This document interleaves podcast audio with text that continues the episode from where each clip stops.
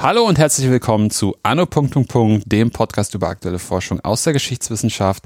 Mein Name ist Philipp Jansen und ich begrüße alle zur 28. Folge. Seit den 1970er Jahren verbreiteten sich Personal Computer in Deutschland. Unter den ersten Nutzern war auch eine Gruppe, nämlich die Hacker. Durch ihr Handeln prägten sie den Umgang mit Computern anderer Nutzer. In der Bundesrepublik sorgten die Hacker mit öffentlich wirksamen Aktionen für Aufsehen, sie waren aber auch für ihre Expertise und ihre Partizipation in Fragen des Datenschutzes bekannt. Darüber spreche ich heute mit Julia Gül-Erdogan. Hallo. Hallo. Julia, kannst du dich zu Anfang einmal kurz selbst vorstellen? Ähm, ja, klar. Also ich habe Geschichte und Germanistik in Düsseldorf und in Bochum studiert ähm, zwischendurch auch ein bisschen Ingenieurwesen, aber das war dann doch nicht das Richtige. Und habe dann in Bochum angefangen ähm, zu promovieren zu dem Thema die Hacker oder Hacker in, in der Bundesrepublik. Und dann war es so, was eigentlich, also ich hatte keine Finanzierung. Und was halt selten passiert ist, dass genau mein Thema ausgeschrieben wurde und zwar am Zentrum für zeithistorische Forschung in Potsdam. Dort gab es ein größeres Projekt, das eben diese Computerisierung der beiden deutschen Teilstaaten sich angeguckt hat. Und ein ähm, Teilprojekt war eben die Sub- und Gegenkulturen der Computernutzung. Und da haben meine Hacker, Hacker äh, sehr gut reingepasst. Und dann habe ich angefangen dort zu arbeiten 2014, habe die Arbeit jetzt ähm, fertig, habe die im Herbst abgegeben und bin jetzt wissenschaftliche Mitarbeiterin an der Universität Stuttgart. Cool. Und wie bist du damals überhaupt auf das Thema äh, gekommen? Äh, auf Umwegen. Also ich habe ja gesagt auch Germanistik studiert. Ähm, da hatte ich im letzten Semester musste man sowas, das nannte sich dann Projektseminar, es war ein bisschen größer aufgebaut, ähm, musste ich noch eine Hausarbeit schreiben und in dem Seminar selber ging es um Fallkonstruktion in der Literatur, also wie werden Fälle in der Geschichte ähm, zu Literatur verarbeitet. Und ich habe es mir andersrum gedacht und habe mir gedacht, naja, wir werden aktuelle Ereignisse in der Literatur in, zu zukünftigen Fällen verarbeitet. Und da gab es das Buch von Julie C., Corpus Delicti, ähm, wo sie halt so eine Art Dystopie äh, entwirft und ähm, es kommt zu, einem, zu einer Verhandlung über jemanden, der halt eben die eigentlich geltende Norm da eben bricht. Und Juli C. ist ja selber auch sehr engagiert im Datenschutz, äh, Datenschutzdebatten. Und im Zuge der Recherche über diese Hausarbeit bin ich dann auf den Chaos Computer Club gestoßen, den ich zwar schon kannte, aber bis dahin nicht wusste, dass die sich äh, offiziell als Hacker bezeichnen und dass die schon seit den 80er Jahren gibt. Und dann ist dann eben die Historikerin wiedergekommen, die gesagt hat, ja, wieso gibt's denn dazu irgendwie nichts? Also versucht mehr zu erfahren und gesehen, es gibt keine wissenschaftlichen Arbeiten zu dem Thema. Ähm, es gibt die Hacker halt selbst, die sich ein bisschen historisiert haben, das in jedem Fall, aber und so ein bisschen was Populärwissenschaftliches auch natürlich immer da. Aber es gab halt keine ähm, keine historische Forschung zu den Hackern. Und da ich noch ein Seminar in der Geschichte belegt hatte, wo es um soziale Bewegungen und Protestbewegungen geht, ging, ähm, bin ich dann zu diesem Prof und habe ihm das halt irgendwie erzählt, dass ich das ganz spannend fände und der hat es von vornherein unterstützt und hat gesagt, das wäre super interessant, sich eben mal so ja die die Hacker als sozusagen soziale Bewegung anzugucken ähm, in eben den 70er und 80er Jahren dann. Mhm. Ähm, jetzt überlege ich gerade, wie wir es am besten machen. Ich glaube, wir sollten vielleicht mit dem Computer einmal kurz anfangen. Mhm. Und zwar, wie verbreitet er sich und wer waren so die Nutzer? Ich hatte vorhin schon gesagt, es waren auch die Hacker, aber wo kommt der Computer eigentlich her? Das ist, also den Computer gibt's genau genommen ja sowieso nicht. Also mhm. es gibt sehr, sehr viele verschiedene Computermodelle und auch ähm, Stadien von Computerentwicklung. Also die ersten Computer als tatsächlich Rechenmaschinen, die ähm, kommen während des äh, Zweiten Weltkriegs auf. Ähm, das sind aber gigantische Maschinen, die halt mit Lochkarten gespeist werden ähm, und ja, im Endeffekt das ganz klassische, was, was der Rechner, was der Computer auch die Übersetzung ist, eben rechnen. Ähm, und die werden auch hauptsächlich dann eben für solche Dinge benutzt ähm, und dann später eben von Versicherungsgesellschaften, von, von Staaten, um halt wirklich tatsächlich konkrete äh, Berechnungen für wichtige Fragen, ähm, äh, staatsführende Fragen halt eben ähm, zu nutzen. Äh, gleichzeitig ist es dann aber so, dass dann in den 50er Jahren kommen halt diese äh, Rechner auch an Universitäten äh, und da gibt's dann, da nimmt so die Hacker-Geschichte ihren Anfang in den USA am MIT. Ähm, zwinge mich jetzt nicht, das auszusprechen, wie es ganz ausgesprochen wird. Das ist äh, schwierig. Aber in jedem Fall im MIT ist es dann so, dass die ähm, dass es da so eine Gruppe von Technik-Freaks gibt, die total interessiert sind an diesen Maschinen. Die finden das völlig abgefahren, dass man da irgendwo Löcher reinstanzt und dann gibt einem so eine Maschine äh, Ergebnisse raus. Und die fangen dann halt an, sich da halt illegal halt Zeit einzu, ähm, ja, einzufangen, wo sie dann halt in diesen Rechenmaschinen, ähm, in diesen Rechnerräumen sitzen können. Und das sind sozusagen die ersten Hacker, die dann gucken, was können diese Maschinen überhaupt, was kann man mit denen machen. Und ähm, dann nimmt die Computertechnologie halt ähm, ja eine weitere Entwicklung. Die Rechner werden kleiner, die werden leistungsfähiger und sie können halt auch von Benutzern eben auch selbst be bedient werden, während sie vorher immer von einem Angestellten von IBM zum Beispiel, der dann diesen Lochkartensatz einen entgegengenommen hat, ähm, können sie nun können diese Hacker und diese Studenten halt diese Rechenmaschinen auch selber benutzen. Und dann fängt es halt eben an, dass sie immer mehr damit eben rumspielen, ne, gucken, was kann man alles damit machen und sehr viel sozusagen Unsinniges damit machen. Also jetzt nicht sagen, ich muss. Zum Beispiel? Ähm, ja, zum Beispiel ist es dann so, dass ähm, der eine programmiert dann, ähm, also findet, die machen halt dann auch schon Geräusch, Geräusche, die Computer, und dann äh, findet der halt irgendwie das ganz spannend, dass die Geräusche machen. Dann schreibt der ein Programm, das überhaupt gar keinen Nutzen in dem Sinne erfüllt, sondern das einfach nur durch diese Geräusche eine Symphonie vom Bach spielt. Okay, krass. Ähm, genau, also dem, das, das Programm erfüllt keinen Zweck, außer dass es Musik quasi spielt. Ähm, oder die, wenn da als dann die ersten ähm, Rechner so in diesem, in so ein Timesharing-Modell nennt sich das dann, ähm, die sind über einen Server gemeinsam, ähm, werden die genutzt, aber über mehrere Terminals. Mhm. Äh, da fangen die an, Programme zu schreiben, wo auf einmal so ein Cookie-Monster, so heißt das dann, auftaucht, das ah. den ähm, äh, Nutzer dazu aufhört, fordert, gib mir, gib mir Kekse. Ja. Und dann gibt man das die ganze Zeit, sonst verschwindet das nicht. Man kann nicht an seine, seine Daten, mhm. äh, kann daran nicht arbeiten. So, die fangen halt an, damit äh, so ein bisschen rum zu experimentieren, zu gucken, was können denn Computer, fangen natürlich auch an, Leute irgendwie ein bisschen zu narren ähm, und haben da auch riesigen Spaß dran. Die entwickeln da eine sehr starke Expertise einfach mit, was man mit Computern machen kann. Ähm, genau, jetzt sind die Rechner aber immer noch relativ groß. Also wir sind noch nicht da angekommen, wo wir die zu Hause stehen haben, weil das immer noch raumfüllende Maschinen sind. Und ähm, dann ist es in den 70er Jahren so, da wird die Chip-Technologie ent entwickelt. Und das ist quasi so der Startschuss ähm, dafür, dass es Heimcomputer gibt. Auch da sind es dann wieder Hackergruppen, die unter anderem die ersten Bausätze vertreiben, dass man einen eigenen Computer zu Hause haben kann. Ähm, was auch so ein wichtiges Paradigma der Hacker eigentlich vorausgibt, weil ich ja schon gesagt habe, früher durften sie gar nicht an diese Rechner, sie mussten immer so einen Mittler dazwischen haben. Ähm, und jetzt haben sie halt ihren eigenen Computer und deswegen ähm, ist es für die ganz, ganz wichtig, dass man sagt, dass die halt sagen, ähm, never trust a computer you can't throw out of the window. Also du musst das selber in der Hand haben, alles an den Großrechnern. Du verstehst überhaupt nicht, was da passiert. Und wenn du diesen Heimcomputer hast, dann hast du sozusagen Kontrolle über, über das, was mit den Computern passiert. Und sogar über den Bausatz, dass du das Ding auch selber zusammengeschraubt hast und auch die einzelnen Komponenten dann im besten Fall selbst sogar in der Hand hattest und weißt, wie was wo verlegt ist, angeschlossen ist. Genau, die um auch die Maschine zu verstehen. Genau, die sind natürlich auch noch mhm. bei Weitem nicht so komplex, wie das unsere heutigen äh, Rechner halt sind.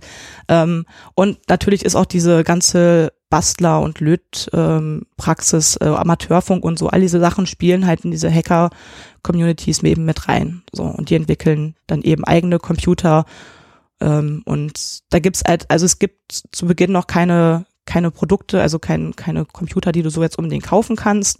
Ähm, das ändert sich dann zum Beispiel mit dem, mit dem Apple ja, das sind halt auch, die kommen auch aus einem Hackerkreis, äh, Steve Wozniak und Steve Jobs, ähm, die dann anfangen, das eben als Produkt zu vermarkten, das man kaufen kann.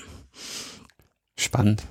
Weil ich mich immer mal wieder gefragt habe, warum äh, gerade in der Hacker-Szene ähm, Apple-Produkte gerne verwendet werden und warum da, warum auch diese, diese jährliche oder halbjährliche Konferenz immer so ja, dass man sich so darauf freut, dass die kommt, dann die neuen Gadgets irgendwie kommen und, und, halt, und halt viele eben diese Produkte kaufen. Finde ich ganz interessant. Okay, ja. Ja. Und wie ist das dann nach Deutschland gekommen? Genau, also durch diese Chip-Technologie ist dann eben auch so, dass dann ähm, klar natürlich auch äh, Firmen anfangen, ähm, kleinere Computer, Mikrocomputer, Heimcomputer zu produzieren. Ähm, da gibt's dann irgendwie Ende der 70er gibt's den äh, PET, also PET, was ich auch ganz nett finde, weil auf einmal ist so ein Computer ähm, so wie ein Haustier. Ne? Also das Mhm. fand ich, finde ich irgendwie einen lustigen Namen. Also Mhm. beschreibt das ziemlich gut.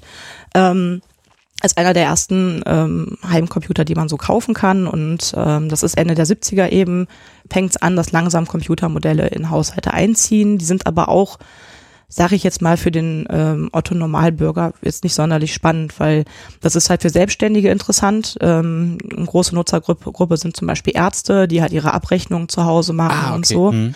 Ähm, das ist halt noch nicht für, für Leute so unglaublich spannend, die damit irgendwas Privates machen wollen, weil die Dinger ja natürlich auch teuer sind, vor allem wenn man dann noch einen Drucker haben will. Ähm, aber gleichzeitig gibt's halt auch schon Spielekonsolen, die sich auch in den 70ern schon sehr weit verbreiten. Und das ähm, ist dann in den 80ern, vermischt sich das halt zunehmend, äh, dass dann wird dann der C64, der Commodore 64 so das be berühmteste, begehrteste Computer, Heimcomputermodell der 80er Jahre, mit dem man halt irgendwie spielen kann. Also Spiel, der Spielemarkt explodiert natürlich extremst in den 80ern, ähm, lässt sich gut verkaufen. Und also das heißt, Spieler gehören auch zu den frühen, frühen Nutzergruppen, Jugendliche dann dementsprechend, Kinder und Jugendliche. Und ansonsten sehr viel Selbstständige und halt eben diese Computeramateure, die einfach begeistert sind von dieser Technik. So die Hacker dann. Mhm. Die ja schon Symphonien mit, äh, mit den Geräten programmiert haben. Was ich immer total faszinierend finde. Ja, es ist super spannend. Also es ist echt verrückt, wenn man sich anguckt, was die alles damit gemacht haben und warum. Also erste Ja. Computerspiele ja auch schon damit programmiert. So, das äh, Mhm. ist interessant. Wie entwickelt sich, also wer, wie, wo sind zu dem Zeitpunkt schon die Unterschiede zwischen Ostdeutschland und Westdeutschland? Ähm, dass es in Ostdeutschland einfach tatsächlich einen Ticken später einsetzt. Ähm, die produzieren ab, ab Mitte der 80er Jahre eigene Rechner. Die haben nicht den freien Zugang zu diesem westlichen Markt. Also es ist schon so, dass sehr, sehr viele Computermodelle über die Grenze geschmuggelt werden oder auch offiziell ähm, halt an Freunde und Verwandte verschickt werden. Ähm, aber die eigene Computerproduktion setzt da halt eben erst ein bisschen später ein und ist halt auch obwohl es in der Bundesrepublik natürlich auch kein Massenphänomen ist, ähm, ist, es, ist es da halt eben noch ein bisschen weniger an, an Computermodellen. Die sind einfach einen Ticken, Ticken später dran. So, Mhm. das ist der Unterschied in jedem Fall. Aber Enthusiasten gibt es auch dort. Genau, auf jeden Fall. Also es ist dann ähm, auch so, dass auch da Anleitungen für Bausätze verbreitet werden. Da hat man natürlich als äh, ja als Bastler natürlich das Problem, es ist sehr schwierig, die Bauteile zu bekommen teilweise. Also ich habe äh, von Leuten gehört, die dann ähm, jeden Tag irgendwie in den Laden vorbeigegangen sind und gefragt haben, und ist jetzt wieder irgendwie eine Platine da? Und der so, nein, und ist der fünf, sechs, sieben Mal hingegangen und dann irgendwie eigentlich nicht mehr damit gerechnet und dann so, ja, heute haben wir eine Platine da oder gehört haben, in Dresden sind gerade, was weiß ich, was für Bauteile für Computer da und dann sofort in den nächsten Bus ähm, dann rüber nach Dresden gefahren sind, um dann so schnell wie möglich noch irgendwas von diesen Bauteilen zu kriegen. Also die basteln, die basteln da tatsächlich sogar noch ähm, in den in den 80ern äh, viel mehr, als das in der Bundesrepublik ähm, der Fall ist, weil es da halt viel mehr zur Verfügung gestellte Modelle, also fertige Modelle gibt, auch wenn sie da dann auch ein bisschen rumschrauben, übertakten und so weiter. Aber ähm, genau, also im, im Osten basteln die noch ganz schön viel.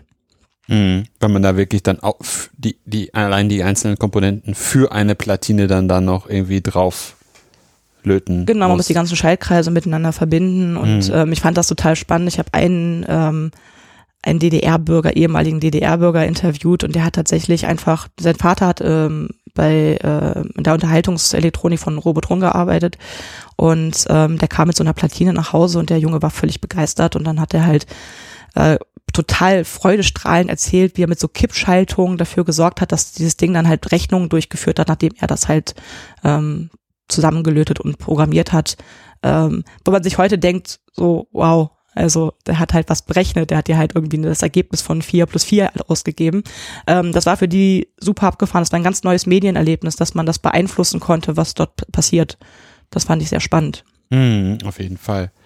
Ähm, und in Westdeutschland, wann ist es da zu einer irgendwie Gruppierung geworden? Mhm. Also tatsächlich ist es so, dass es so ähm, Ende der 70er, Anfang der 80er ähm, wird zumindest so ein bisschen darüber berichtet, es gibt Hacker. Ähm, aber eigentlich ist das eher ein Phänomen, das in den USA bekannt ist. Also in der Bundesrepublik scheint das überhaupt noch gar nicht bekannt zu sein. Und dann ist es mit 81, ist es 1981 so, dass äh, im Zuge des Tuvat-Kongress äh, in, in Berlin im September äh, 1981 in der Taz auf einmal so ein Aufruf steht, ähm, dass Computerfreaks sich äh, miteinander vernetzen wollen und dass sie sich gegen ähm, ja gegen so einen Computer als reines Konsumgut und eben als ähm, Gegenkontrolle zur staatlichen Überwachung, dass sie sich hier positionieren wollen und dass sie deswegen zusammenkommen wollen. Und bei diesen Treffen kommen dann, naja, also so 20 Leute vielleicht zusammen, ähm, die dann so ein bisschen losen Kontakt bleiben. Und drei Jahre später ähm, gründet sich ganz offiziell daraus der Chaos Computer Club. So, das ist so der eigentlich die, die wichtigste Hackervereinigung der Bundesrepublik. Ähm, die dann eben nach diesem Treffen sich hier zusammenfindet, dann aber halt in Hamburg, also mit Hauptsitz in Hamburg, obwohl es das so genau kann man das auch nicht sagen, ähm, weil die natürlich überall verteilt sind. Ah, okay, also es ist einfach nur sowas wie eine Art von Vereinssitz ist dann in Hamburg, aber eigentlich sind die Menschen, die das, die da Teil von sind, sind über die ganze Republik. Ja, der harte Kern ist in Hamburg tatsächlich. Mhm. Ähm, und die Vereinsgründung, also sie gründen sich dann 86 zu einem Verein. Ähm, da müssen sie dann eben auch einen, Ort angeben. Aber es ist halt so, es gibt halt ähm, auch Leute aus München, ähm, die machen auch ab 84, bringen eine eigene Zeitung heraus, die Bayerische Hackerpost. Ähm, die sind natürlich mit dem Chaos Computer Club ganz eng, eng verbunden. Ähm, dann habe ich halt eben auch Leute, die, von denen ich weiß, okay, die haben in Heidelberg studiert, aber sind trotzdem mit dem CCC irgendwie befreundet, also mit Leuten vom CCC befreundet gewesen und sind dann, man hat sich auch in Köln ganz oft getroffen, da gab es dann die Computer Artists Cologne, die sich auch in den 80ern zusammengefunden haben. Also es ist eine sehr äh, auf die Bundesrepublik, vor allem große Städte natürlich, äh, größere Städte, äh, verteilte Szene gewesen. Mhm. Und was machen die dann? Ähm, also machen die dann sehr individuelle Sachen, weil sie eben auch in der Region verwurzelt sind oder machen sie auch irgendwie so größere Sachen, die so als Bundesverband eher so? Ja, also tatsächlich spielen die Räume selber gar nicht so eine große Rolle. Also ähm, natürlich ähm, also es gibt dann halt die ersten Online-Kommunikationswege Mittel, also Mailbox nennt sich das dann. Ähm, die spielen vor allem für den lokalen Raum eine, eine große Rolle, weil man darüber ähm, Veranstaltungen in der, in der näheren Umgebung bewerben kann zum Beispiel oder sich halt mit Leuten aus, aus Hamburg eben austauscht. Ähm, das ist so eine Facette, wo der, wo der Raum natürlich trotz dieser weltweiten Kommunikationsmöglichkeit irgendwo noch eine wichtige Rolle spielt. Ähm, ansonsten ist das tatsächlich irgendwie gar nicht so relevant, ob das jetzt die Bundesrepublik oder England oder die Schweiz ist. Ähm, ganz im Gegenteil, also es ist dann auch so, dass die tatsächlich auch in der Schweiz irgendwann ähm, einen großen Hack quasi durchführen und da an äh, wie nennt man das denn, so eine, an so, so eine Liste kommen von ähm, von der Zuteilung von Leuten äh, zu bunkern, falls ein Krieg ausbricht. So, die mhm. kommen dann an so eine Liste und sagen, ja, es ist datenschutzrechtlich ein Problem, wenn da Menschen einfach so dran kommen, weil da stehen Informationen, wo diese Leute leben und so weiter und so fort. Ähm, und machen das dann einfach für die Schweiz, obwohl sie ja keine Schweizer sind. Ne? Mhm. Also es ist dann, im Endeffekt ist es egal, ob das dann Bundesrepublik ist oder nicht. Also es ist dann einfach, es ist dann so ganz klassisch, oder klassisch ist es ja nicht, aber es ist eher so wirklich global und dann vor allem halt die, die, die im Vordergrund steht halt Datenschutz und das ist dann egal, wo das dann, wo, wo man dann was findet. Wenn man was findet, publiziert man das dann irgendwie oder sagt, weist halt auf diese Lücke hin. Genau, also es ist natürlich, es konzentriert sich natürlich ganz, ganz stark auf den deutschsprachigen Raum, mm, was sich okay. natürlich auch aus der Sprache ergibt, mm. was sich auch aus Kontakten ergibt. Natürlich kennt man jetzt irgendwie mehr Leute aus der Bundesrepublik als jetzt wahrscheinlich in Brasilien oder so. Ähm, das ist die eine Sache, denn also was die Hacks selber anbelangt, ähm, ist das natürlich komplett grenzübergreifend. Ähm, aber was eben dieses, also auch wenn es eigentlich eine eine internationale Bewegung quasi ist, ähm, ist es eigentlich so, dass die in den 80ern sich vor allem natürlich auf den nationalen Rahmen beziehen, weil die wollen, wen adressiert man, ja, wen adressiert man, wenn man etwas ändern will, man adressiert halt die, die Politiker im eigenen Land, man adressiert die Bewegungen im eigenen Land, ähm, und dementsprechend ist es halt schon so, dass sie dann wirklich auch sehr stark im nationalen Rahmen agieren, was sich natürlich auch wiederum daraus ergibt, dass natürlich auch bestimmte Gesetze in einigen Ländern gelten und in anderen Ländern halt nicht. Ne? Mhm. Also also allgemein wollen sie schon eine, eine sich verändernde Welt im globalen Sinne, aber erstmal die ersten Adressaten sind natürlich vor, vornehmlich halt äh, Gruppen der Bundesrepublik. Und was bewirken dann diese Hacks? Also wir hätten gerade über die Schweiz gesprochen. Ähm, was für Hacks gibt es so in Deutschland, ähm, die, ja, Westdeutsche müsste wahrscheinlich dann noch sagen, in Westdeutschland, ähm, die was für Auswirkungen haben? Also der, ähm, der erste große Hack, der die Hacker bekannt macht, ist der sogenannte BTX-Hack. Ähm, der ist 1984 passiert. Also Bild, BTX ist die Abkürzung für Bildschirmtext. Also das ist so eines der ersten Online-Kommunikationssysteme ähm, gewesen, die es in der Bundesrepublik gab. Die wurden von der deutschen, das wurde von der Deutschen Bundespost initiiert. Ähm, das lief dann über den Fernseher, den man zu Hause hatte. Und dann hat man so eine kleine Tastatur oder so gehabt, also so einen kleinen Controller. Und damit konnte man dann, also wie beim Videotext sah das dann ungefähr aus, konnte man dann Seiten abrufen, wo man sich Informationen holen konnte über ähm, Reise, Reiseinformationen zum Beispiel abrufen konnte oder wo man auch Leuten Nachrichten schicken konnte, tatsächlich auch schon. Und dieses System hacken, äh, hackt der Chaos Computer Club 1984, ähm, indem er ähm, die Hamburger Sparkasse, also die haben den Zugang der Hamburger Sparkasse gehabt und haben dann über den Zugang der Hamburger Sparkasse ihre eigene Seite, die sie im BTX angeboten haben, immer wieder aufrufen lassen und das hat so ungefähr neun Euro noch was gekostet, äh, neun Mark noch was gekostet. Ähm, und das haben die in so ein Programm geschrieben, das dann die ganze Nacht durch diese Seite immer wieder aufgerufen hat. Das heißt jedes Mal neun Mark noch was. Ähm, und am nächsten Morgen hatten sie dann 132.000 D-Mark zusammen. So und damit sind sie dann in die Öffentlichkeit gegangen und haben gesagt, hier, wir haben schon, also sie hatten halt vorher schon öfter mit der Bundespost eben ausgehandelt, äh, dass sie also Ausgangsprozesse gehabt, dass sie das System sehr unsicher finden ähm, und sind damit eben an die Öffentlichkeit gegangen, da mit diesem Hack und haben gesagt, so, das System ist nicht sicher. Ähm, um damit eben einerseits natürlich äh, die, die Bundespost einfach fortzuführen, ähm, und eben andererseits zu, zu zeigen, wir sind aber auch die Guten. Wir wollen ja eigentlich nur zeigen, dass es äh, Sicherheitsprobleme gibt und ähm, dass man was dagegen tun muss, weil sonst haben wir, wenn wir die Computertechnologie sonst so voranschreiten lassen, haben wir ein Problem mit unseren persönlichen Daten und unseren Finanzen und so weiter. Wie muss ich mir, also ich habe das mit den neun Euro noch nicht ganz verstanden, oder neun D-Mark noch nicht ganz verstanden. Ähm, ist das Geld, was die Sparkasse zahlen musste, weil sie die Seite aufgerufen hat? Genau. Also wäre es jetzt ja. gar nicht unbedingt ein, also es ist nicht so, dass die dadurch dann 9, 9 D-Mark an den Chaos Computer Club geschickt haben, sondern sozusagen dadurch ihre Rechnung bei der Deutschen Bundespost künstlich in die Höhe getrieben haben. Genau. Mhm. Genauso, genauso so ist abgelaufen. Also die hätten eigentlich diese 132.000 dann zahlen müssen.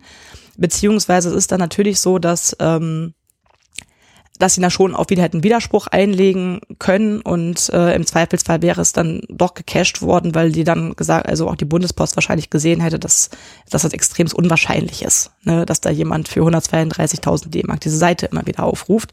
Mhm. Ähm, dementsprechend, genau.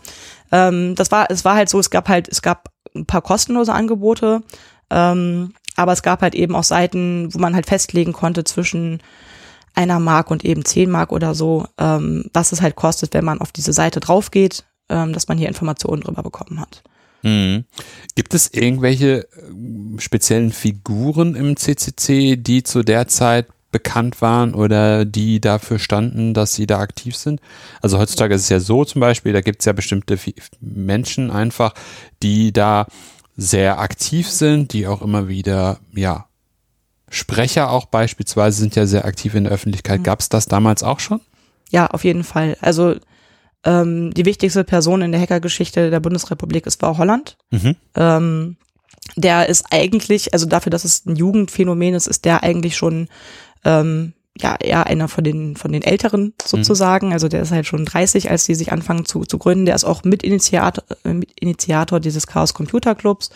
Ähm, das ist ganz spannend, weil ich bei ihm halt auch, also es gibt hier ein Archiv in Berlin. Äh, der ist nämlich äh, leider sehr früh äh, im Alter von 51 gestorben.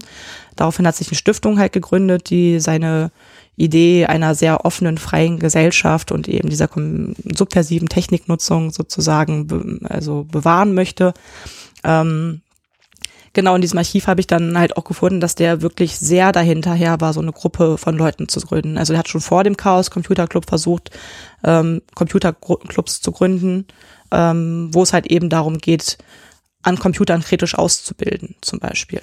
Äh, der ist sehr, sehr wichtig für die, für die deutschen Hacker, sozusagen die Galionsfigur. Und ähm, der bekommt dann ähm, mit äh, Steffen Veneri ähm, im Mitte, Anfang der 80er ähm, noch jemanden an seine Seite, der halt ähm, ja auch ganz offen in die Öffentlichkeit tritt, der auch verantwortlich, also hauptverantwortlich quasi für diesen BTX-Hack unter anderem halt ist. So, das sind so zwei sehr, sehr wichtige, aber dieser, dieser Kreis von, von Hackern ist natürlich auch ähm, nicht gigantisch groß. Also das ist, äh, sind generell nicht so viele Leute. Untereinander kennen die sich sowieso, aber in der Öffentlichkeit sind vor allem diese beiden Sprecher ähm, sehr wichtig. Achso, also gab es das auch schon wiederum wie früher. Also es ist heute, heute dasselbe Phänomen, dass eigentlich ähm, vor allem die Sprecher im Vordergrund stehen. Ähm, ja. Ja, ja, auf jeden Fall. Aber dass es da ja. natürlich noch mehr gibt, aber die natürlich jetzt nicht so viele Menschen. Genau.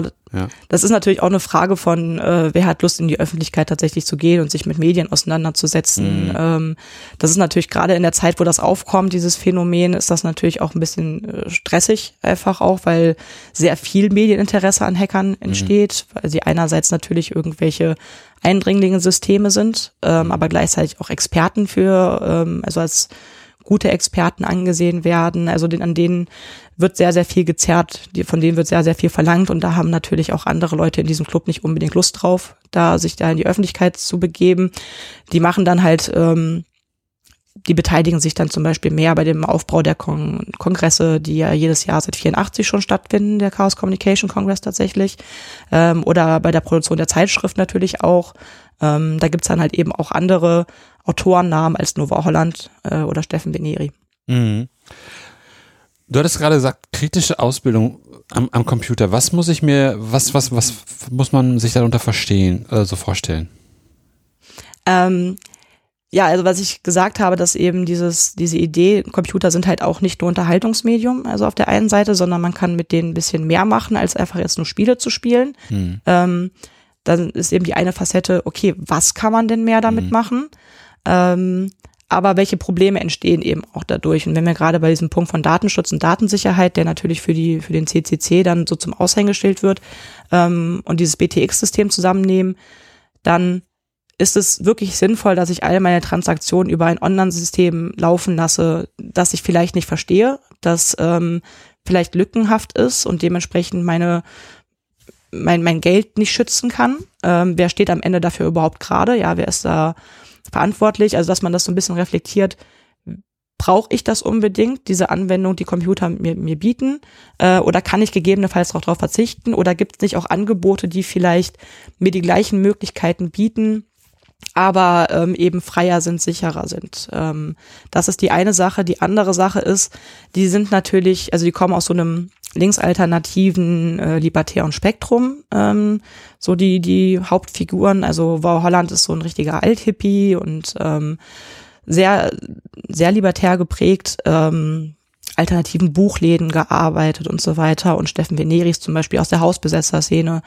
Ähm, und gleichzeitig ist es halt so, dass genau diese, die Gruppen, aus denen sie kommen, die jetzt nicht unbedingt bekannt dafür sind, dass sie sehr technikaffin sind, mhm. ähm, sondern eher das Gegenteil, äh, dass die halt versuchen, diese Menschen auch von Computern zu überzeugen und sagen, okay, nur dass es eine Technologie ist, ist die nicht per se schlecht, sondern ganz im Gegenteil, diese Computer haben eine Möglichkeit, ähm, Machtgefüge zu verändern. Also wenn wir uns die Computer aneignen, können wir kontrollieren, was damit passiert. Wir können Einfluss darauf nehmen, was damit passiert. Aber wenn wir sagen, wir wollen Computer nicht nutzen, die werden so oder so kommen, dann haben wir ein Problem. Also es ist besser, sich jetzt damit auseinanderzusetzen und zu verstehen, was da passiert, als zu sagen, nö, Computer interessieren mich nicht, weil wir nicht dran vorbeikommen werden. Mhm. So das, was man heutzutage mit Medienkompetenzschulung macht, ist dann sozusagen damals deren Idee, eine Technikkompetenzschulung zu machen, dass man ja kritisch sich mit dem, mit dem Medium oder mit dem, mit dem, mit der Technik auseinandersetzt und versteht, was da funktioniert und auch einschätzen kann, was heute ja ganz wichtig ist, ne, ist dieser Online-Banking-Dienst, ist der sicher oder nicht? Was, was sind sie, was sind die Möglichkeiten, wie auch wenn es nur darüber geht, das so und so abzuwickeln, wie kann ich das irgendwie im besten Fall sicher machen? und, und, und was, was, was kann ich tun? Ne? Also Passwörter ist ja jetzt momentan so das Thema. Genau, das ist auch in den 80ern schon ein Thema. Es ist sehr, sehr interessant, wenn man sich das dann anguckt, äh, diese Debatten, die da geführt werden und dann weiß man, was heute für Debatten geführt werden, dann denkt man sich, oh mein Gott, wir sind irgendwie keinen Millimeter weitergekommen. Wir sind teilweise noch echt, werden noch die gleichen Sachen diskutiert. Wir haben teilweise die gleichen Probleme. Natürlich sind die Systeme viel komplexer geworden und ähm, die Anwendungsmöglichkeiten viel größer geworden, aber eben genau diese Frage nach, wie gehe ich eigentlich mit meinen eigenen Daten um, wie schütze ich die, mhm. ähm, ist tatsächlich eine Sache, die sich seit 30, äh, 30 Jahren dann irgendwie einfach durchzieht. Ja. Ähm, und wir hatten jetzt schon ganz oft den, über den Datenschutz gesprochen, wir hatten auch schon über den BTX-Hack gesprochen, aber wie, wie, wie geht das dann weiter? Wir hatten jetzt diesen einen Hack 84 ähm, und in deinem Untersuchungszeitpunkt, wie entwickelt sich das dann noch weiter? Kommen dann noch gleiche Sachen? Ändert sich da die, die Richtung ein bisschen oder wie geht das weiter vonstatten? Also die grobe Richtung bleibt. Also die gerade der Chaos Computer Club besetzt diese ähm, diese Frage des Datenschutzes und der Datensicherheit in den 80ern ähm, ganz explizit. Mhm. Ähm, was einerseits natürlich damit zu tun hat, dass sie eben wie gesagt aus so einer äh, aus so einem linken Spektrum kommen und natürlich auch diese Gruppen schützen wollen und auch ihre eigenen Informationen mhm. eben, also ihre personenbezogenen Informationen schützen wollen. Mhm. Ähm, was im anderen aber auch damit zusammenhängt, dass sie natürlich damit Legitimität äh, also generieren können, mhm. indem sie halt sagen, naja, wir müssen teilweise in irgendwelche Systeme reingucken, wir mhm. müssen da mal ne, uns da halt irgendwie Passwörter klauen, um zu gucken, was die denn da wirklich machen, ähm, damit wir die Öffentlichkeit darüber informieren können. Also es ist, und dann, wenn man dann gleichzeitig die Öffentlich Öffentlichkeit informiert, ist es natürlich so, dass man nicht, dass man so ein bisschen ja Anerkennung eben bekommt, Legitimität damit generieren kann. Also das heißt, dieses Thema ist ein sehr, sehr wichtiger Punkt. Mhm. Ähm, aber das ist halt das, was sie vor allem in die Öffentlichkeit tragen. Auf der anderen Seite ist es eben, dass sie ganz stark einfach Computertechnologie bewerben ähm, Ausbildungsmöglichkeiten ähm, herstellen. Also ich habe gesagt, sie, sie stellen Kontakträume tatsächlich auch her mit einer Technologie, die einfach in der breiten Bevölkerung nicht ähm, ja einfach nicht eine weite Verbreitung gefunden hat bis dahin. Das mhm. heißt, man kann bei Hackern, die sind auch offen, also diese Treffen sind eigentlich offen für alle. Man kann da hinkommen, ähm, und ein bisschen bei anderen zugucken, sich so auch austauschen darüber, was kann man eigentlich schon. Und das ist zum Beispiel auch das Spannende, auch das gibt's dann in der DDR. Also die, die heißen dort nicht äh, Hacker, ähm, aber auch da ist es dann so, dass ich dann über Clubs gründen, damit man so Computer überhaupt mal erfahrbar macht, ähm, die dann auch, was du gerade eben gesagt hast, was heute Medienkompetenzausbildung ist, die das in den 80ern eben schon machen. Die sagen, okay, Computer Klar, wir wissen jetzt alle, wir können da eine, eine Diskette reinstecken und dann spielen wir ein lustiges Spiel, aber irgendwie muss es doch noch mehr als das geben. Ja, also und die spielen irgendwann so eine wichtige Rolle, dass es deswegen wichtig ist, dass wir uns jetzt schon damit auseinandersetzen und gucken, was tun diese Maschinen, was können diese, diese Geräte eigentlich. Das ist dann, genau, das ist halt so dieses Bewerben von Computertechnologie und dieses Austesten, was, mhm. welche Anwendungsmöglichkeiten es eben dort gibt. Mhm. Ähm, ein anderer Punkt ist natürlich, ähm, was wiederum stark mit dem BTX-Hack zusammenhängt, ist natürlich diese Monopolstellung der Bundespost, die eben noch bis letztendlich 96, glaube ich, bestand, ähm, halt anzugreifen, weil Monopole etwas sind, was äh, womit Hacker nichts anfangen können. Die haben halt einen radikalen äh, Freiheits- und Informationsfreiheitsgedanken äh, und Monopole schränken das natürlich ein. Ähm, das heißt, die verbreiten dann auch äh, Anleitungen für illegale Modems, also das Ding, das man braucht, damit man überhaupt online gehen kann, damit der Computer sich mit dem Telefonnetz verbindet. Ähm, darüber verbreiten die dann eben zum Beispiel Anleitungen und ist halt eben auch ein wichtiger Punkt, dass sich die sozialen Bewegungen, das, da werben sie halt für die sozialen Bewegungen, dass die sich dieser neuen Technologie, dieser neuen Online-Kommunikationswege bedienen, ähm, um halt ja, dezentrale Netze aufzubauen. So, das ist so ein wichtiges Anliegen der, der bundesdeutschen Hacker. Mhm. Hattest du dich eigentlich auch mit, mit, mit der Hackerethik beschäftigt? Klar. Vielleicht sollten wir darüber nochmal sprechen, weil, weil jetzt heutzutage, also es ist zwar viel so zeitgenössisch gerade manchmal mit, mit Anleitung, aber äh, es ist ja ein bestimmtes Bild von Hackern irgendwie so unterwegs. Ne? Also jeder hat das Wort schon gehört mhm. und jeder hatte auch eine, eine bestimmte Lesart. Jetzt gibt es ja diese Hackerethik. Mhm. worum geht's da und was, was, was, was setzt die fest oder was, was, was steht da geschrieben sozusagen? Also genau, die ist aufgekommen ähm, durch das erste Buch, das jemals über Hacker geschrieben wurde. Also das ist ein Journalist aus den USA, ähm, Stephen Levy oder Levi, ich weiß nicht genau, wie man das ausspricht tatsächlich. Ähm, der hat ein Buch darüber geschrieben, Hackers, äh, Heroes of the Computer Revolution. Mhm. Äh, und zwar Anfang der 80er Jahre hat er das, äh, hat er dazu angefangen zu recherchieren und darüber ist er halt eben auch an diese Frühhacker gekommen am MIT in den 50er Jahren zu den ähm, Hackern des Homebrew Computer Clubs, wo eben Steve Jobs und Steve Wozniak ähm, Mitglied waren, bis hin zur Open Source Bewegung Anfang der 80er Jahre, auch wieder am MIT durch Richard Stallman. Ähm, und der hat all diese Akteure ähm, als, als eben als Hacker, die natürlich auch sehr, sehr viele Synonyme haben, entweder Hobbyisten oder Computer Wizards. Also das, das ist nicht immer, dass die äh, per se als Hacker bezeichnet werden. Ähm, hat die sich halt angeguckt, hat angeguckt, was machen die mit Computern, was wollen die eigentlich und hat dann ähm, durch diese Beobachtung eine Ethik aufgestellt, die die Hacker selber so nicht formuliert haben. Ähm, aber durch seine Beobachtung hat er gesagt, okay, die haben so einen Kodex. Alle diese unterschiedlichen Generationen haben sozusagen einen Kodex.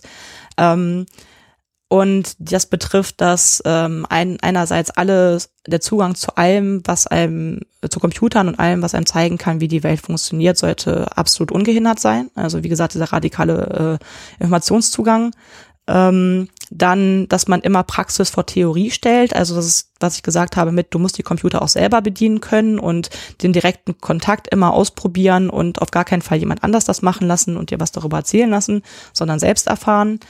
Ähm, dann ist sehr spannend der Punkt, dass ein Hacker niemals nach seinen äh, nach Kriterien beurteilt werden sollte, wie seiner Position, seines Alters, seines Einkommens und so weiter und so fort. Ähm, das ist ganz spannend, weil in der ersten Version taucht Geschlecht nicht drin auf. Mhm. Äh, also in der ursprünglichen englischen Version ist, spielt Geschlecht keine Rolle, also wird zumindest nicht explizit erwähnt. Mhm. Ähm, da sage ich dann gleich noch was, wenn ich mit anderen Punkten durch bin. Ähm, dann hat diese Hackerethik ähm, einen Punkt, der ist gar keine richtige Ethik in dem Sinne, sondern das ist nochmal so eine Bewerbung äh, der Computertechnologie uh, you can create art uh, and beauty on a computer. Also Computer sind was Kreatives, was Schönes, sind nicht nur rationalisierende in menschliche Maschinen. Ähm, Habe ich irgendwas vergessen? Jetzt muss ich ja überlegen, eine müsste fehlen. Vielleicht fällt es mir später nochmal ein. Aber in jedem Fall genau. Bei dem Geschlecht ist das ganz spannend, weil ähm, der Chaos Computer Club übersetzt diese Ethik ähm, und der übersetzt die, diese Kategorie Geschlecht taucht bei denen sofort auf. Ähm, das fand ich natürlich sehr spannend, ähm, weil es trotz allem so ist, dass äh, Hacker halt eine männliche Domäne sind. Also das ist, da gibt es so gut wie gar keine Frauen, ganz wenige natürlich, gibt's schon. Ähm, und der ergänzt die später auch noch Ende der 80er Jahre um zwei Punkte, die es in der englischen Version sozusagen nicht gibt. Ähm, nämlich äh, Mülle nicht in den Daten anderer Leute und ähm, private Daten schützen öffentliche Nützen äh, und andersrum.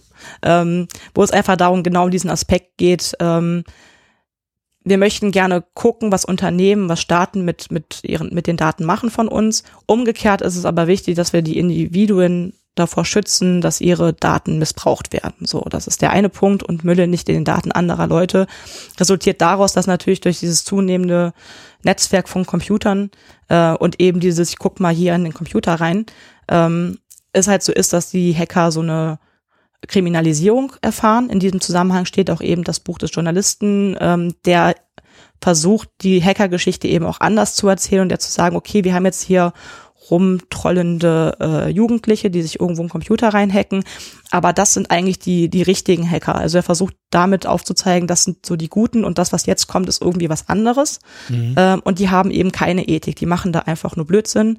Aber die Hacker sind eigentlich je, diejenigen, die was Positives äh, mit Computertechnologie verbinden, die was in die Gesellschaft tragen wollen, die Gegengewicht zu Monopolen und Staaten eben herstellen. So, das ist dann da, das ist so die Hackerethik ähm, in ihrem Ursprung, ähm, die natürlich auch immer verhandelt wird, die natürlich auch ähm, nicht festgesetzt ist, wie ich ja gerade schon gesagt habe. Der Chaos Computer Club ergänzt sie und ändert sie auch ein bisschen ab.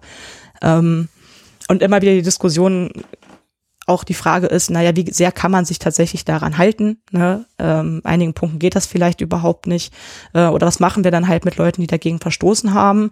Ja, sind die jetzt deswegen kein Teil unserer Gruppe mehr oder muss man da vielleicht auch mal ein Auge zudrücken?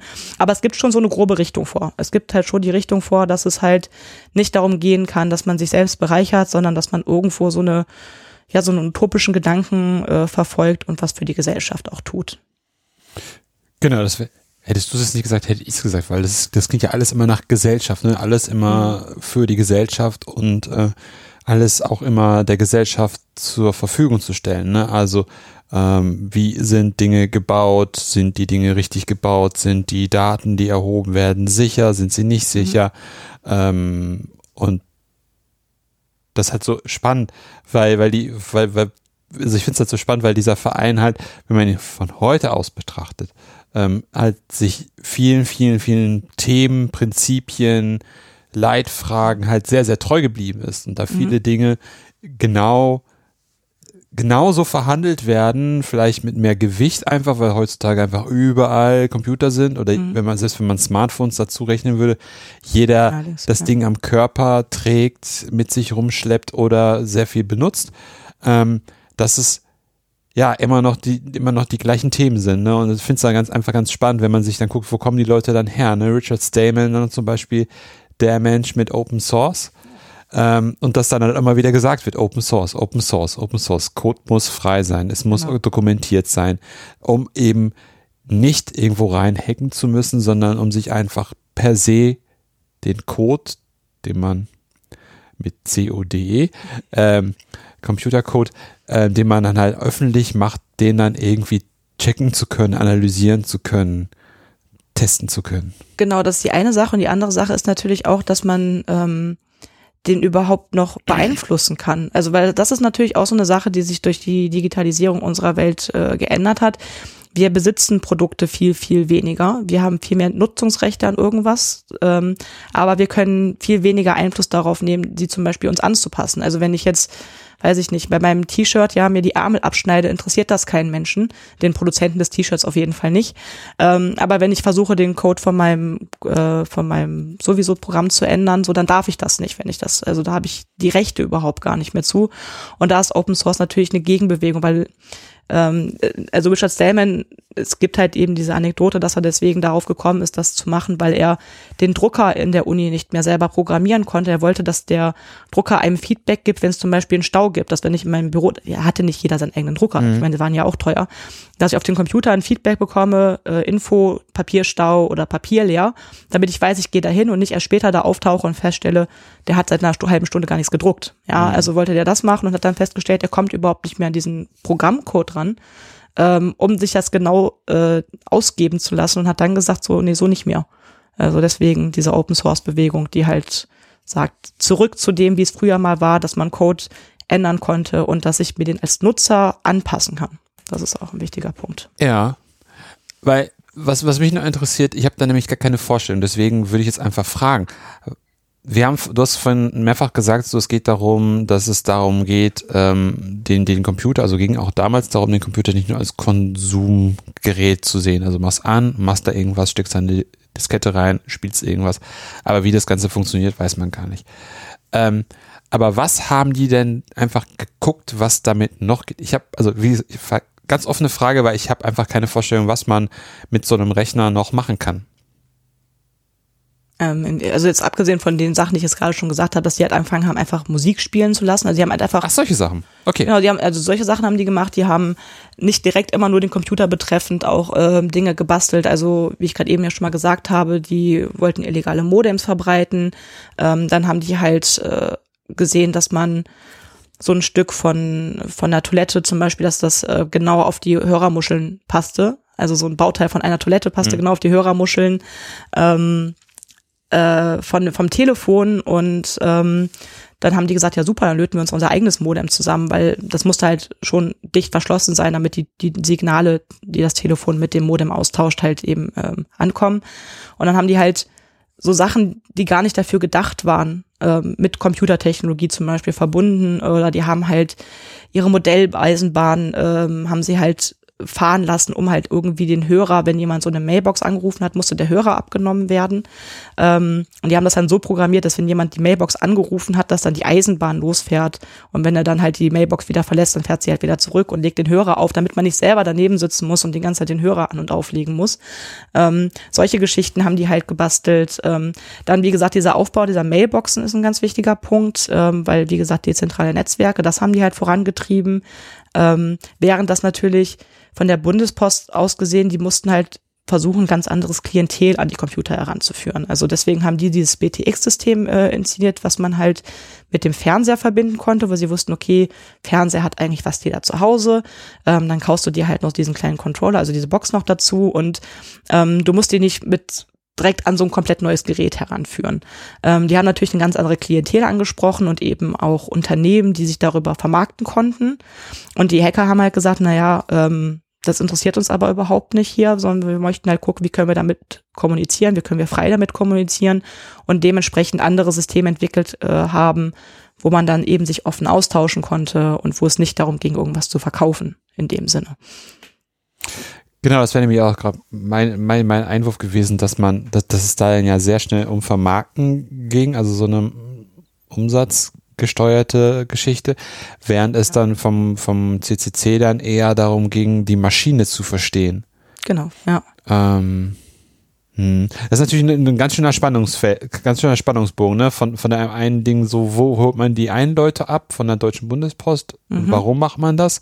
Und wo will dann eigentlich der CCC hin und wes weswegen macht er das? Ähm, und auch so die, die, die Level finde ich spannend. Ähm, dass man halt sagt, okay, es geht wirklich darum, ja, die Maschine zu verstehen. Das, den Baut, das Bauteil zu verstehen und dann sozusagen von da aus dann sozusagen irgendwann, wenn man dann wirklich das ganze Gerät verstanden hat, dann zu sagen, okay, jetzt gehen wir in die Funktion, jetzt gucken wir, was kann das Ding, warum Ja. macht's das und, und so.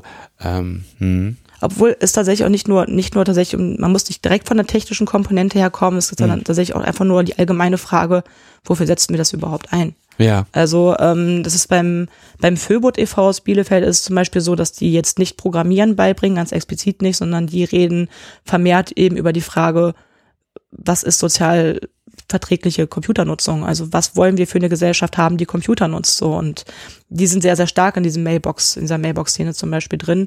Da geht es tatsächlich ein bisschen weniger um diese technische Komponente. Da geht es aber auch dann zum Beispiel drum, ähm, dass die sagen, na das, was wir als Angebot haben, ist teilweise, weil sie jetzt auch vielleicht nicht die super Tech-Nerds sind, sondern es sind Künstler vor allem, ähm, dass die halt sagen, das ist zwar schön, was ihr da alles gemacht habt, aber das ist viel zu kompliziert. Wir vereinfachen das einfach auch mal, damit Menschen das auch wirklich auch nutzen. Weil wenn es so komplex ist, dass Menschen sich bei zwei Eingaben denken, nee, verstehe ich nicht, ähm, dann kriegen wir die Leute nicht dazu. Das ist natürlich auch so ein Punkt, das zu vereinfachen, ähm, im Sinne von verständlicher zu machen und anwendbarer zu machen und eben dadurch einer breiteren Masse zur Verfügung zu stellen. Mhm. Was dann ja auch so ein bisschen in die Richtung geht, dass einfach diese einzelnen Regionalgruppen einfach auch unterschiedliche Schwerpunkte haben. Ne? Die einen, die dann vielleicht ein bisschen mehr in Richtung Tech gehen, die anderen, die vielleicht ein bisschen mehr in Programmieren gehen und die anderen, die dann eher in so eine künstlerische äh, Richtung gehen Genau. und dann da Dinge tun. genau. Mhm. Also es ist eine sehr vielschichtige. Es gibt halt auch, also es ist natürlich dominiert in den 80ern so ein bisschen natürlich direkt der Chaos Computer Club mit Mhm. dieser ähm, eher linksgerichteten ähm, äh, ja, Auslebung von Gegenkontrolle und Gegenstaatlichkeit und äh, ja, Froppen von irgendwelchen Institutionen. Ähm, aber es gibt natürlich auch Hacker, die einfach wirklich nur Bock haben, rumzubasteln, ne? die halt irgendwie sich die soziale Frage, sage ich jetzt mal, weniger Gedanken machen oder die indirekt auf die soziale Komponenten kommen, weil sie halt einfach an Ewigkeiten an irgendwas rumgeschraubt haben oder tausendmal irgendeinen Code reingeguckt haben und dann irgendwie sagen, Moment, irgendwas ist komisch. Ähm, die aber jetzt nicht unbedingt so einen so einen Anspruch dahinter hatten. Also deswegen ist es eine sehr, sehr, ähm, ja, sehr durchmischte, durchmischte Szene einfach, die es in den 80ern da bereits schon gibt. Mhm.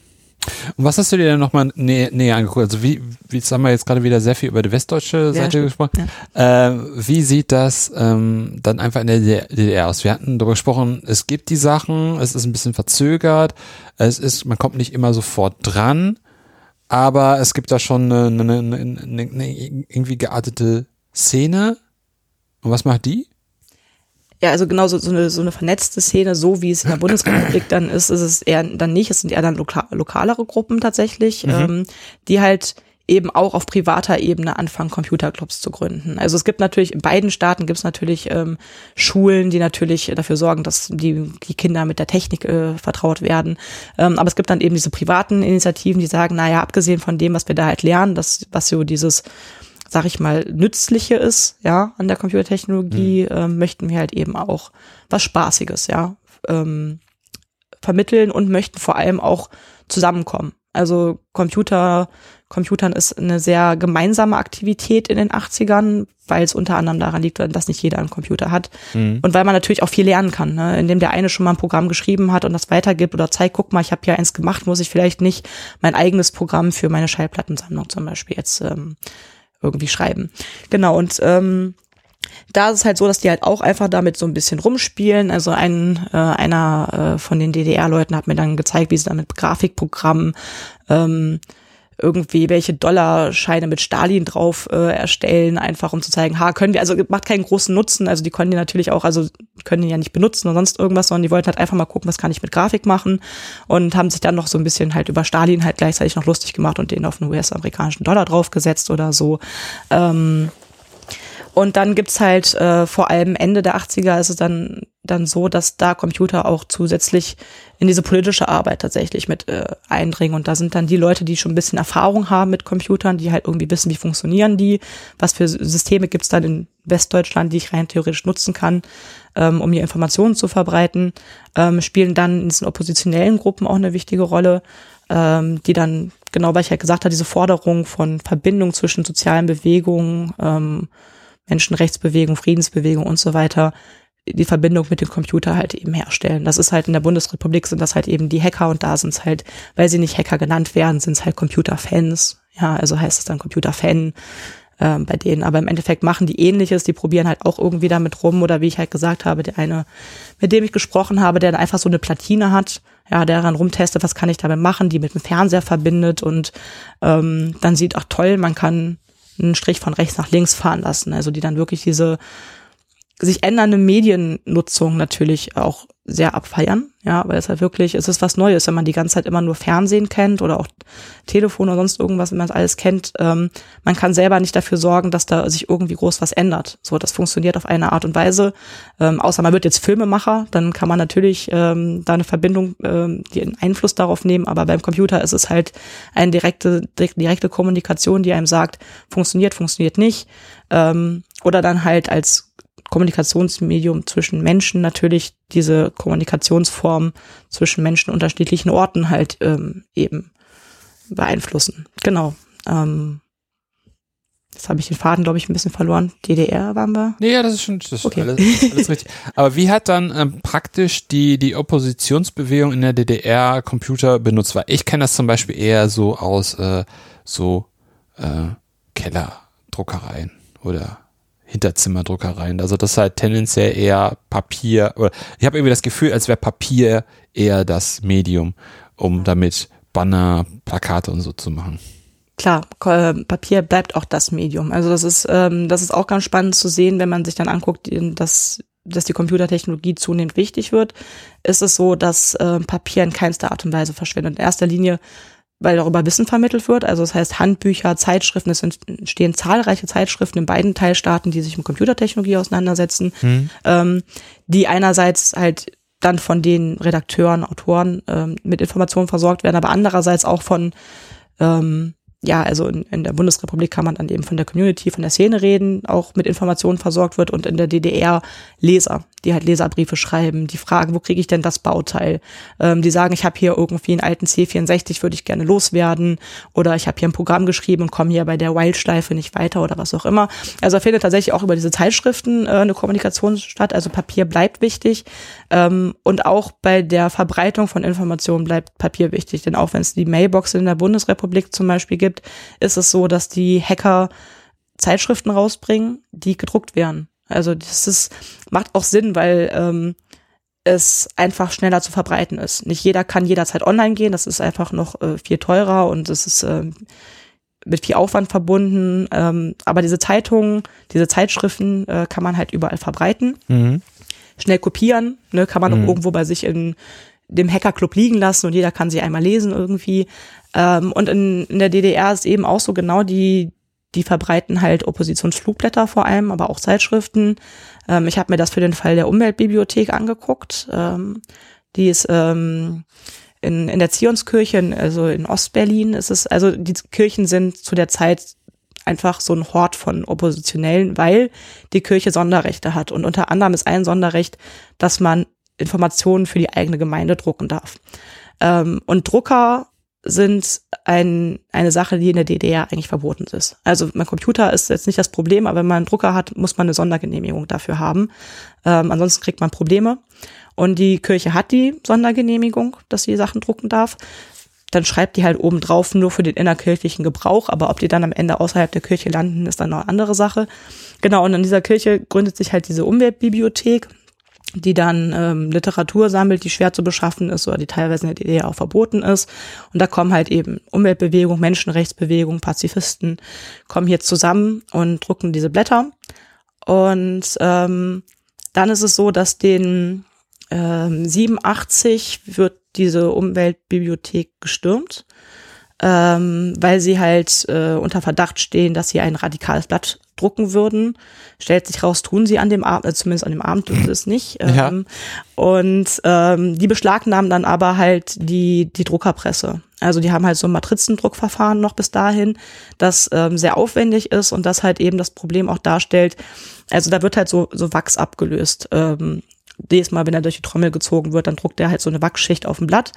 Das hat einerseits das Problem, dass dieser Wachs relativ schnell ver verblasst auf dem Papier selber und ähm, dass es andererseits halt nur eine begrenzte Zahl von Kopien herstellen kann. So, und nach dieser Aktion der Staatssicherheit, wo dann eben diese, ähm, dieser, diese Drucktrommel eben beschlagnahmt wird, ähm, spenden dann ähm, vor allem die Grünen aus der Bundesrepublik, spenden dann eben Computer an äh, an die Umweltbibliothek, die da eben mit einerseits Matrizen selber wirklich verändert, also bearbeiten kann, was die eine Sache ist, ähm, die aber die Möglichkeit hat, auch ein bisschen mehr zu drucken. Also als jetzt nur immer dieses durch die Trommel ziehen und damit Informationen zu verbreiten, weil die kriegen nämlich tatsächlich auch einen Drucker, was wie gesagt eine absolute Ausnahme ist, dass man einen Drucker hat. Das wäre nämlich jetzt die Frage gewesen, weil dazu braucht es ja einen Drucker, um irgendwas mehr drucken Genau. zu können. Ah, spannend. Und was ich auch sehr spannend fand, ist ähm, tatsächlich, dass auch Ende der 80er, ähm, was ich gerade erzählt habe, für die, für die Bundesrepublik, dieser illegale Modembau, ähm, das gibt's ja lustigerweise auch in der DDR. Also das muss man, das ist ja, es ist so, dass dieses Telefoninfra, diese Telefoninfrastruktur da natürlich nicht ansatzweise so ausgebaut wäre, wie es in der Bundesrepublik der Fall war. Es waren sehr, sehr wenig Menschen, die einen eigenen Telefonanschluss hatten. Und dann war es noch zusätzlich so, gerade auf dem Land waren die Leute, die einen Telefonanschluss hatten, waren meistens parteinah.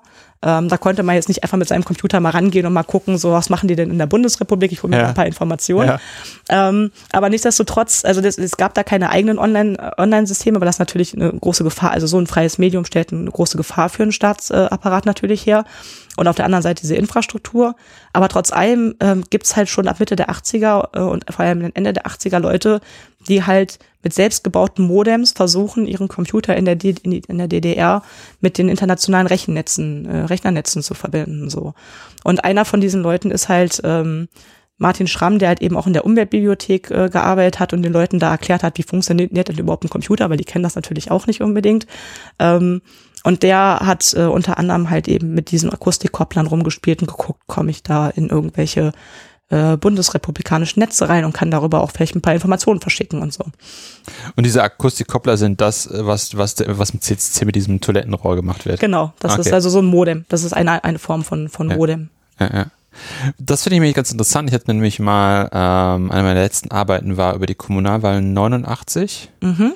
Und da ist ja die Umweltbibliothek ganz weit da vorne, Wissen zu aggregieren. Und ich fand es so spannend, dass das halt computergeschrieben ist.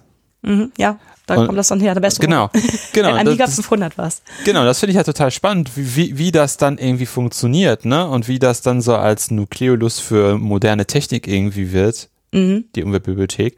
Und wie dann wiederum fast ähnliche Mechanismen wie in, in, Ost, in Westdeutschland passieren, ne? dass du da jemanden hast, der dann irgendwie da vorne steht, der auch erklärt, wie funktioniert das Ganze, der das irgendwie nutzt, der da irgendwie Wissen weitergibt und das Ganze irgendwie offen gestaltet ähm, und wie es dann irgendwie genutzt wird, ne, dass man dann auch irgendwie darüber das Wissen dann irgendwie in diese, in diese Veröffentlichung reinfließen lässt, wo auch ganz interessant wäre.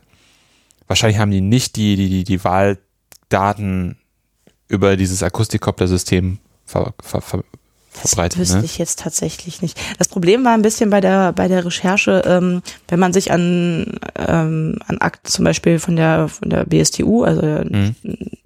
des Staatssicherheitsdienstes ja. eben an, an die Akten von denen kommen will, man darf halt nicht selber ran. Also man beauftragt halt jemanden, dass er halt sucht. Ähm, das heißt, ich habe einige Akten irgendwie leider nicht gesehen, äh, nicht bekommen, was ein bisschen schade ist. Da hätte ich natürlich gerne irgendwie mehr Informationen gehabt. Ähm, das heißt, teilweise fehlt mir da halt auch ein bisschen das Wissen, was die genau tatsächlich damit gemacht haben, weil ich auch leider ähm, ja bei dem Versuch zum Beispiel Martin Schramm auf verschiedenen Arten und Weisen mit denen in Kontakt zu kommen, das leider auch nie funktioniert hat. Ähm, ich konnte ihn leider nicht interviewen. Ähm, da gibt's aber bei bei Tim Pritloff im, im Podcast gibt's halt eine Folge äh, über Computer in der DDR mit Frank Rieger und Martin Schramm zum Beispiel. Da erzählt er das äh, so ein bisschen, was er damit gemacht hat und was Computern in der in der DDR bedeutete und wie er als Oppositioneller da halt eben ähm, das Ding für sich äh, entdeckt hat. Ähm, aber ich wollte gerade noch was anderes sagen, weil, was hast du gesagt? Ach ja, genau, mit den Kommunalwahlen. Das ist tatsächlich, das fand ich auch das Spannende, dass das Ende der 80er, ähm, da gibt's dann eben die, beim Chaos Communication Congress 89 ist es so, dann kommen ja auch das erste Mal DDR-Hacker, Computerfans, Mhm. Aktivisten und so weiter kommen dann äh, nach Hamburg zu diesem Kongress.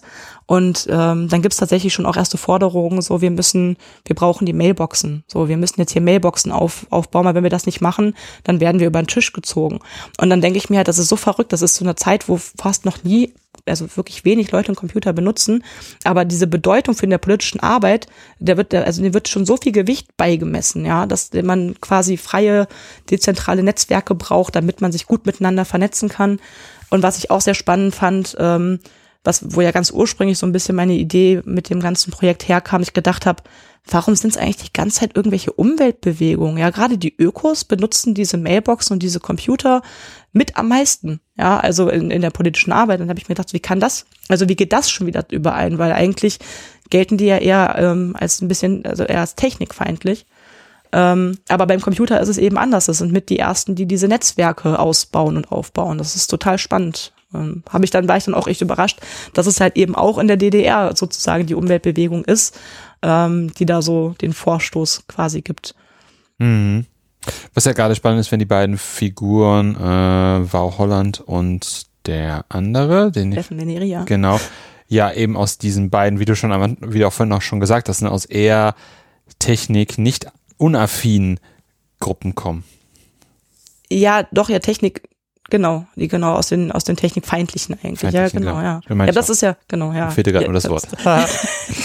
Das war jetzt doppelverneint, da habe ich Genau, genau, genau. gebraucht, was du sagst. aus ja. einer technikfeindlichen Gruppierung kommt. Und Ja. das ist dann ja, da, da hast du ja sozusagen schon auf, auf der Deu westdeutschen Seite ja schon ein, zwei Präzedenzfälle, wo genau die Mhm. Leute irgendwie herkommen, die dann sehr drin sind. Ja, ich finde das total spannend, wenn man sich das nochmal so überlegt, wie weit die dann denken, dass die sagen, wir brauchen diese dezentralen Netze, um miteinander zu kommunizieren, weil jetzt geht's irgendwie um Dinge, die da verhandelt, ausgehandelt werden, wo wir gute Verbindungen zueinander brauchen.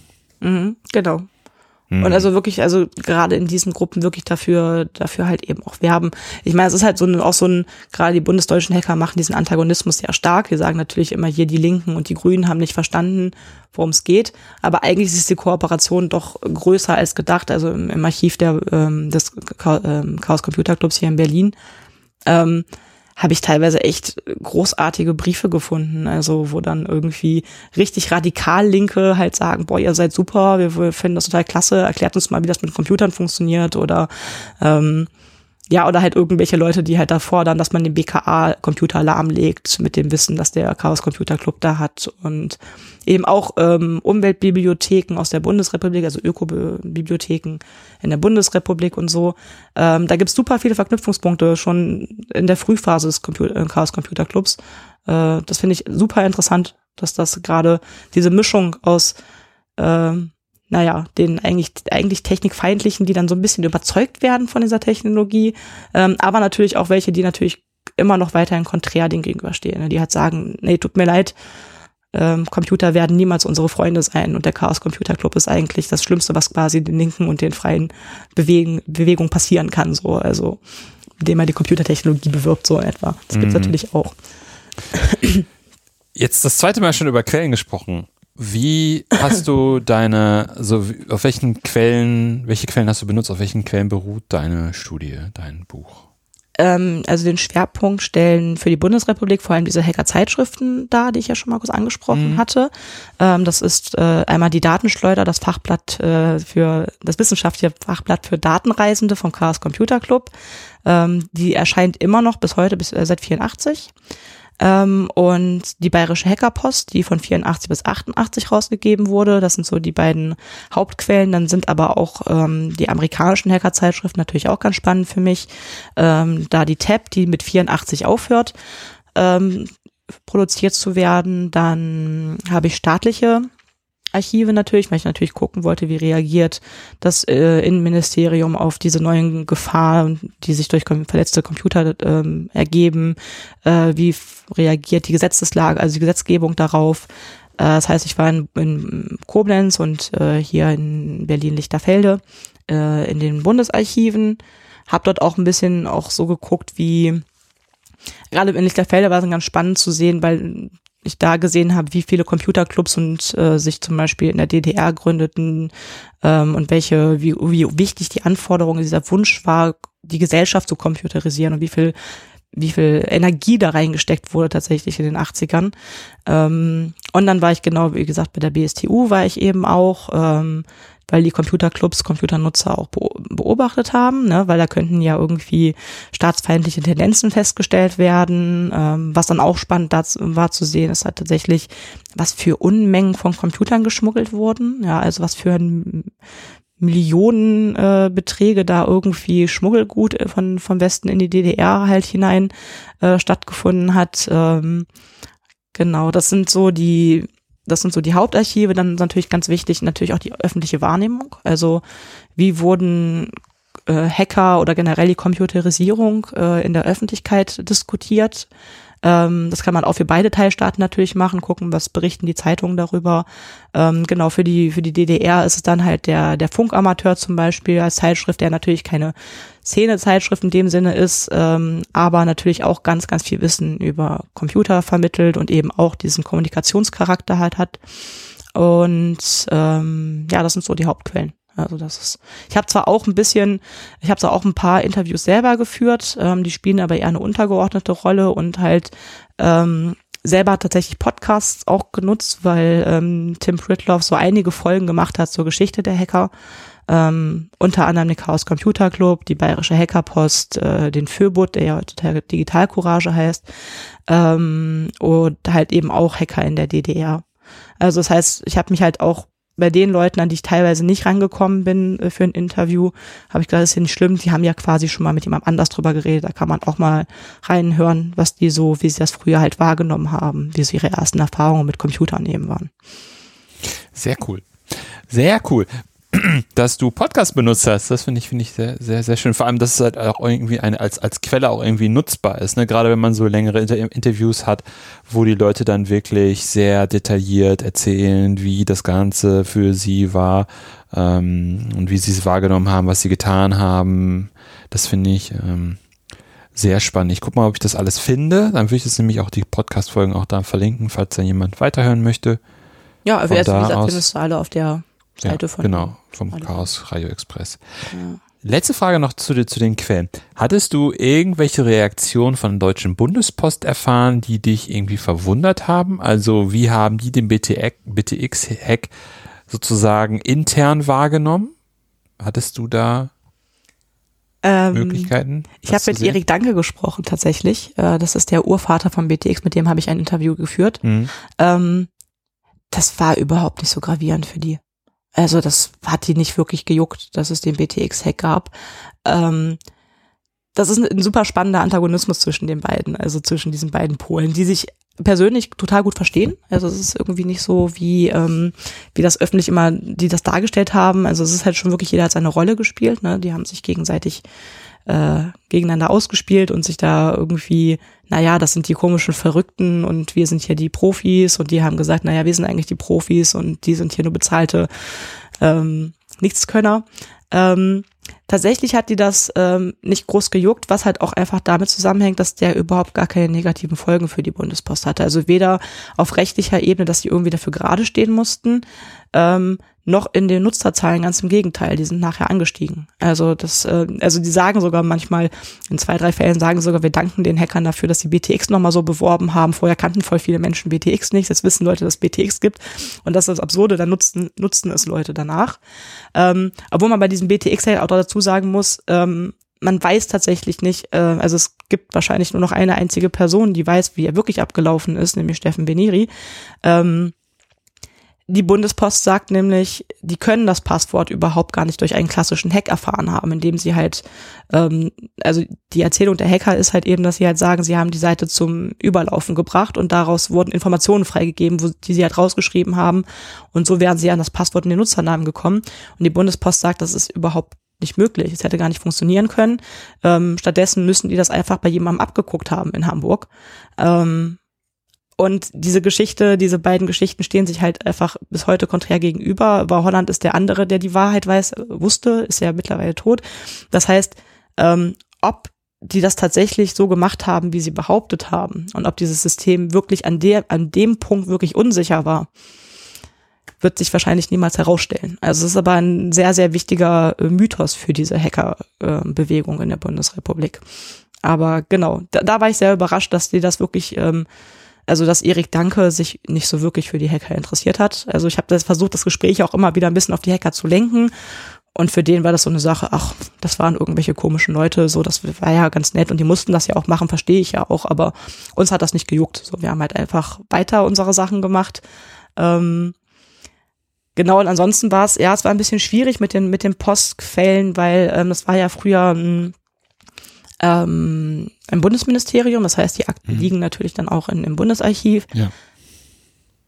Hacker tauchen da so gut wie überhaupt nicht auf. Okay. Ähm, also es gibt halt, ähm, es gibt halt das Anzapfen von Datenleitungen und mhm. so noch Anfang der 80er, obwohl da, oder Mitte der 80er, obwohl der Hacker halt schon als Begriff existiert, taucht das nicht sonderlich auf. Ich habe auch nicht wirklich Quellen darüber gefunden, das habe ich auch versucht zu finden, wie viele ähm, Störung es quasi durch sowas wie Hackerangriffe oder so mhm. gegeben hat. Auch da nicht wirklich was gefunden und ähm, ja, also das war eher, also auf der, während ich für die DDR natürlich den Punkt habe, dass ich eine Überfrachtung von, sage ich mal, staatlichen Quellen habe, ähm, ist es bei der Bundesrepublik eher umgekehrt. Da ist halt von der staatlichen Ebene viel weniger äh, was ich da einbringen kann, außer eben bei dieser Frage, wie werden neue Gesetze erlassen, die sich gegen äh, die Praktiken der Hacker wenden zum Beispiel. Da mhm. ist natürlich eine wichtige Rolle. Mhm. Ja, ja, ich, ja, interessant, interessant, interessant. Wenn wir jetzt die Hörenden für dein Thema begeistert haben, ähm, was könnten wir oder könntest du ihnen als Literaturempfehlung zum Weiterlesen oder tieferen Einlesen empfehlen?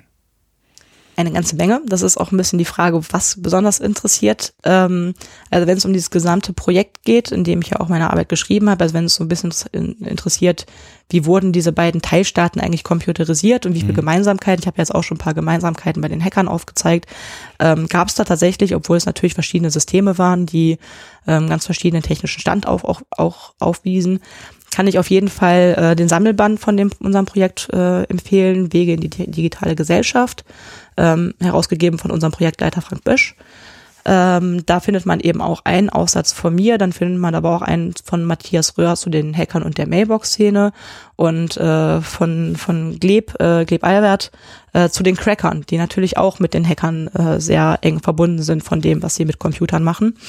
Ähm, von dem kann ich auch ähm, den Aufsatz Mikrokloschar im, im Kaufhaus empfehlen. Das ist auch sehr spannend, äh, wie überhaupt diese komischen Jugendlichen auf einmal in den 80ern, die keiner mehr versteht, aufkommen, wo die Eltern sagen, was machen die denn mit Computern und warum sind die so begeistert, warum laufen die wie bekloppt in Kaufhäuser und füttern da ihre, diese Geräte mit irgendwelchen Disketten, also das, dieses Unverständnis und gleichzeitig diese Bewunderung, dass sie diese Computer so toll beherrschen können.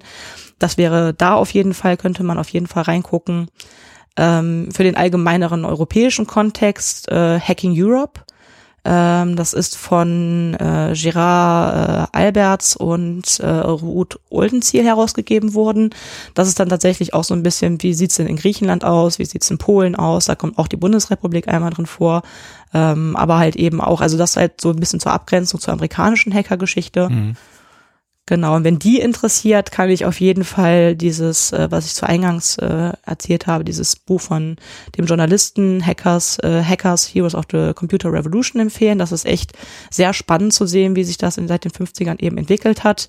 Ähm, dann in jedem Fall von Fred Turner vom Counterculture to Cyberculture, der eben auch zeigt, wie diese wie diese ähm, Gegenbewegung dann ihre ganzen Ideen in dieses Netz transferieren, also wie das dann eben eine digitale Bewegung auch wird.